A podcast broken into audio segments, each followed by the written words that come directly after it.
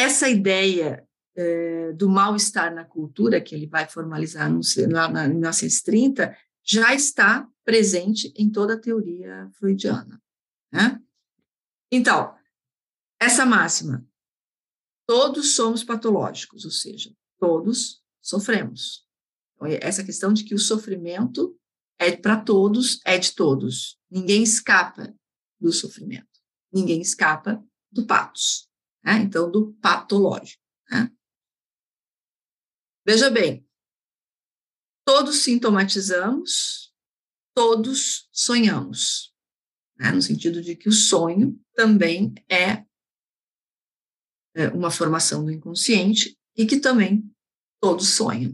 Né? O que, estaria em jogo nos sonhos? Pensando aí o sonho também como, é, num primeiro momento, né? o sonho como realização de desejo, né? como realização de desejo.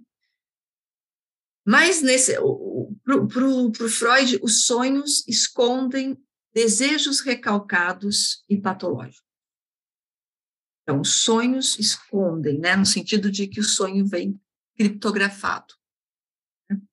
Ele vem aí transformado, mas essa estrutura, Freud fala na estrutura do sonho, né? Ela tem aí desejos recalcados e patológicos. Esses sonhos são carregados de sentidos. Ele traz aí sentidos.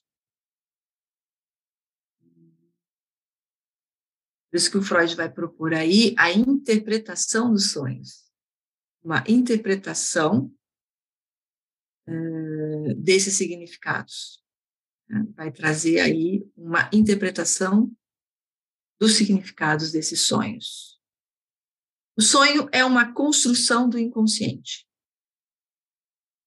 É uma das formações do inconsciente, né? Sonhos os sintomas, os xistes, os esquecimentos, né, lapsos, são formações do inconsciente. Então, são construções do inconsciente. E esse termo construção é importante para a gente.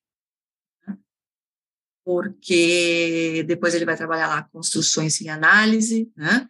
É, é, essas construções das representações. Então, as representações é que produzem, né, tipo assim, falam, vão remeter ao sofrimento do sujeito. O sujeito sofre pela representação, não pela coisa, mas pela representação da coisa. Então, não é o. É, lembro que o Freud abandonou a teoria do trauma, né?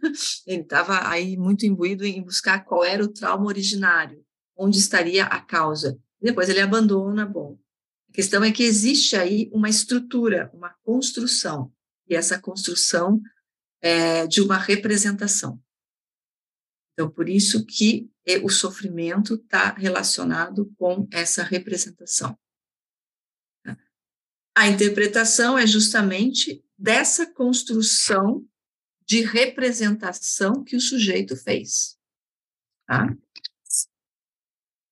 E que ele pode num processo de análise, pensando Freud, primeira clínica lacaniana, fazer uma ressignificação. Ressignificar, é, trabalhar, dar, fazer novas narrativas, né? Fazer aí essa questão de, de ressignificar essas representações. Então, o sonho também é uma construção do inconsciente. Todos vivem uma psicopatologia cotidiana. É isso que né, ele, ele traz na, no livro Psicopatologia da, da Vida Cotidiana. Todos vivem uma psicopatologia cotidiana. Isso quer dizer o quê? Todos sonham, né?